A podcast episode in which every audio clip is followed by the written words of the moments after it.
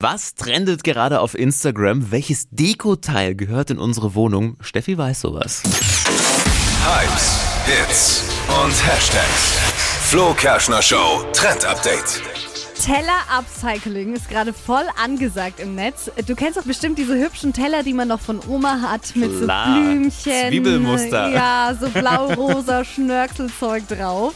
Und alleine die sind ja jetzt schon voll angesagt. Total.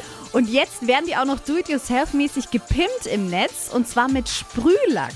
Mhm. Und dafür müsst ihr einfach nur eine Hälfte des Tellers abdecken mit einem Karton oder mit Tape abkleben und die andere Hälfte mit einer Farbe besprühen, die euch gefällt. Am besten natürlich eine, die zum Muster passt. Und das sieht so cool aus.